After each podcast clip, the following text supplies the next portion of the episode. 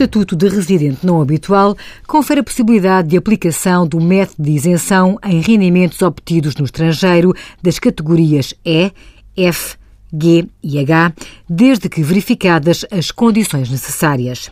Diremos que, por defeito, um sujeito passivo que possui o estatuto de residente não habitual é tributado como uma pessoa residente em território nacional, pelo que está abrangido pela regra da universalidade.